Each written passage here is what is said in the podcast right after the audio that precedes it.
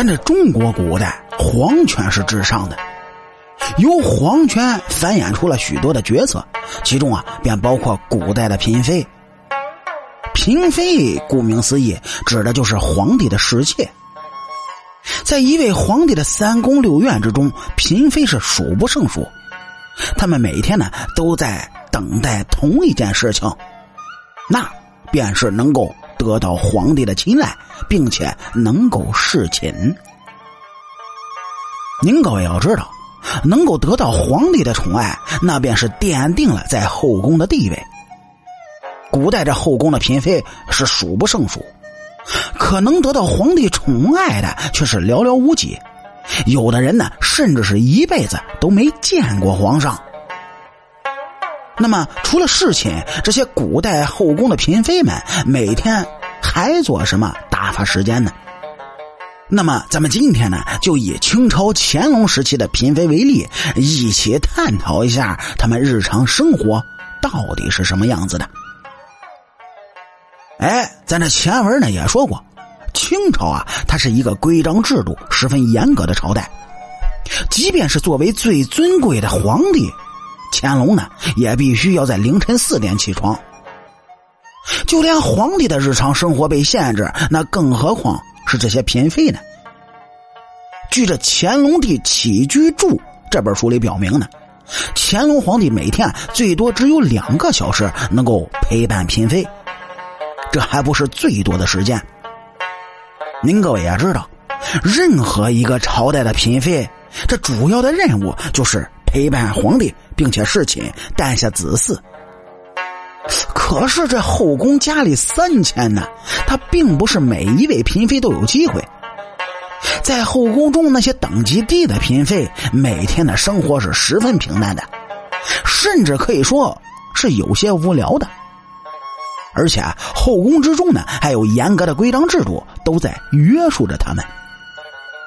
由于乾隆皇帝一般五点起床批阅奏折，所以早上五点也是乾隆后宫嫔妃起床的时间。由宫女呼唤嫔妃起床，并且嫔妃绝对不可以拖延，他们要准时的梳妆打扮，在早晨七点呢去皇后的宫中向皇后请安。而那些等级较低的嫔妃是没有机会见到皇后的，但是他们也要严格遵守起床的时间。在早晨七点至九点半呢，那是嫔妃们食用早膳的时间。这早膳包括粥、面以及饼，是等等等等。当然，宫廷中的伙食嘛，那肯定呢要比咱们老百姓日常生活中那要精致很多。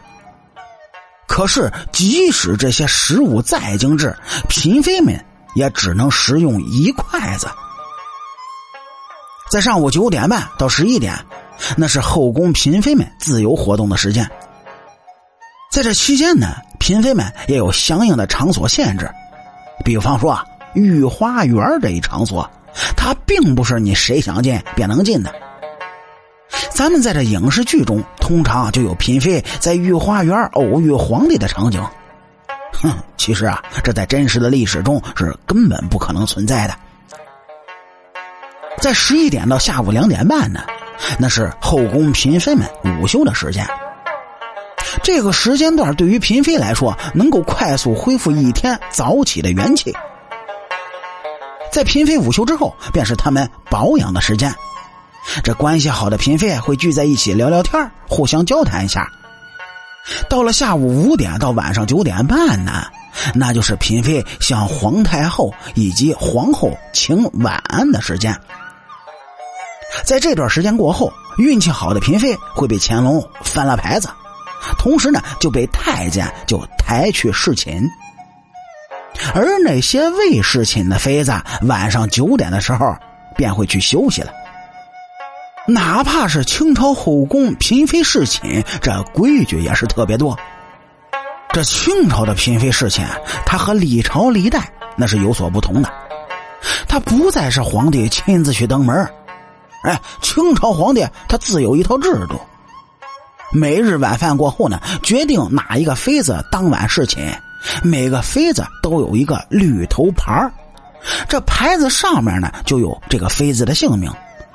晚饭的时候，敬事房的太监就将十余块或者是数十块的绿头牌放在一个大银盘当中，谓之善牌。皇帝晚膳用完呢，太监便举着牌子来到皇帝的面前。如果皇帝没有兴致，则会说声去；若是有兴趣，便会捡出一块牌子翻过来，哎，背面朝上，此为翻牌。并且呢，后宫有专人负责办理记录寝妃侍寝之事。这皇帝和嫔妃就寝之后呢，门头还会挂上红灯笼，太监要守候在寝宫的外面。若是超过了既定的时间，太监呢就会在外面高呼：“啊，时间到了。”如果得不到皇上的回声呢，太监会再次高声的呼喊，如此反复，直到皇上回应，哎，再将侍寝的嫔妃送回住处。侍寝完了之后，哎，随侍的记党太监还会询问皇上是否允许陪他过夜的嫔妃生孩子。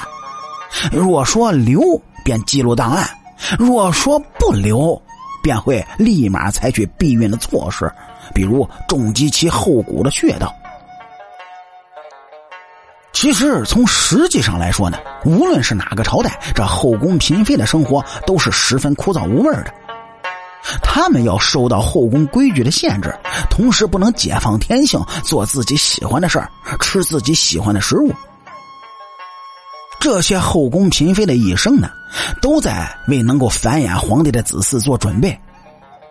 他们为了争宠，或许勾心斗角，但是这些女人也是可怜的。他们将最美好的青春年华都白白的浪费在了后宫之中，无法掌握自己的命运，只能被动的侍寝承欢，充当皇帝纵欲的工具。怀孕与否呢，也是全凭皇帝的一句话。好啦，感谢您各位在收听故事的同时呢，能够帮主播点赞、评论、转发和订阅。好，清朝那点事儿，下期咱们接着唠。